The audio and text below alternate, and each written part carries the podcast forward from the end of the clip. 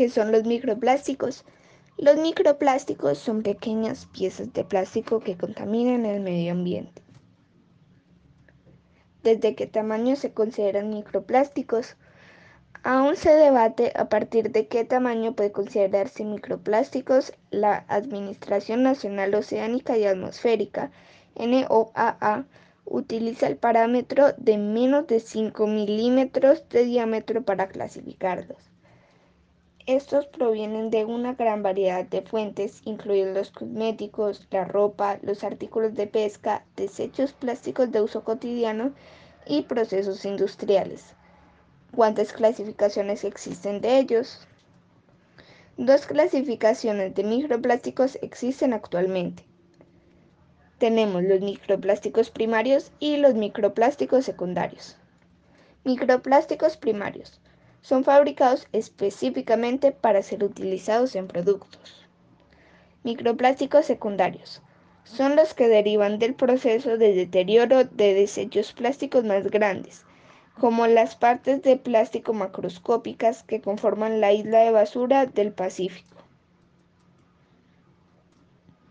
Además, se ha demostrado que los dos tipos de microplásticos permanecen en el medio ambiente en altas concentraciones, particularmente en ecosistemas marinos y lacustres.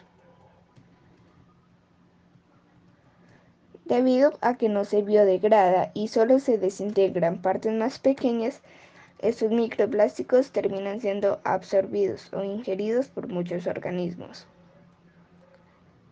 Después de su muerte por intoxicación, al no poder diferenciar entre si es un alimento marino o un microplástico, se incrementa el problema entre aves marinas, peces, escualos, mamíferos acuáticos, como por ejemplo una ballena varada que murió a causa de la ingesta de plástico hace algunos meses.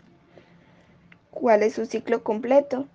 El ciclo completo y movimiento de los microplásticos en el medio ambiente aún no se conoce por completo, pero es un tema que actualmente se está investigando.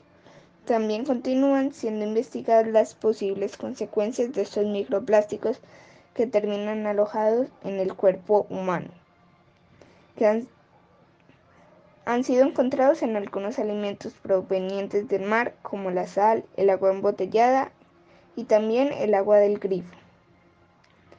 ¿Qué leyes existen actualmente? En los Estados Unidos, algunos estados han tomado medidas para mitigar los efectos ambientales negativos de microplásticos.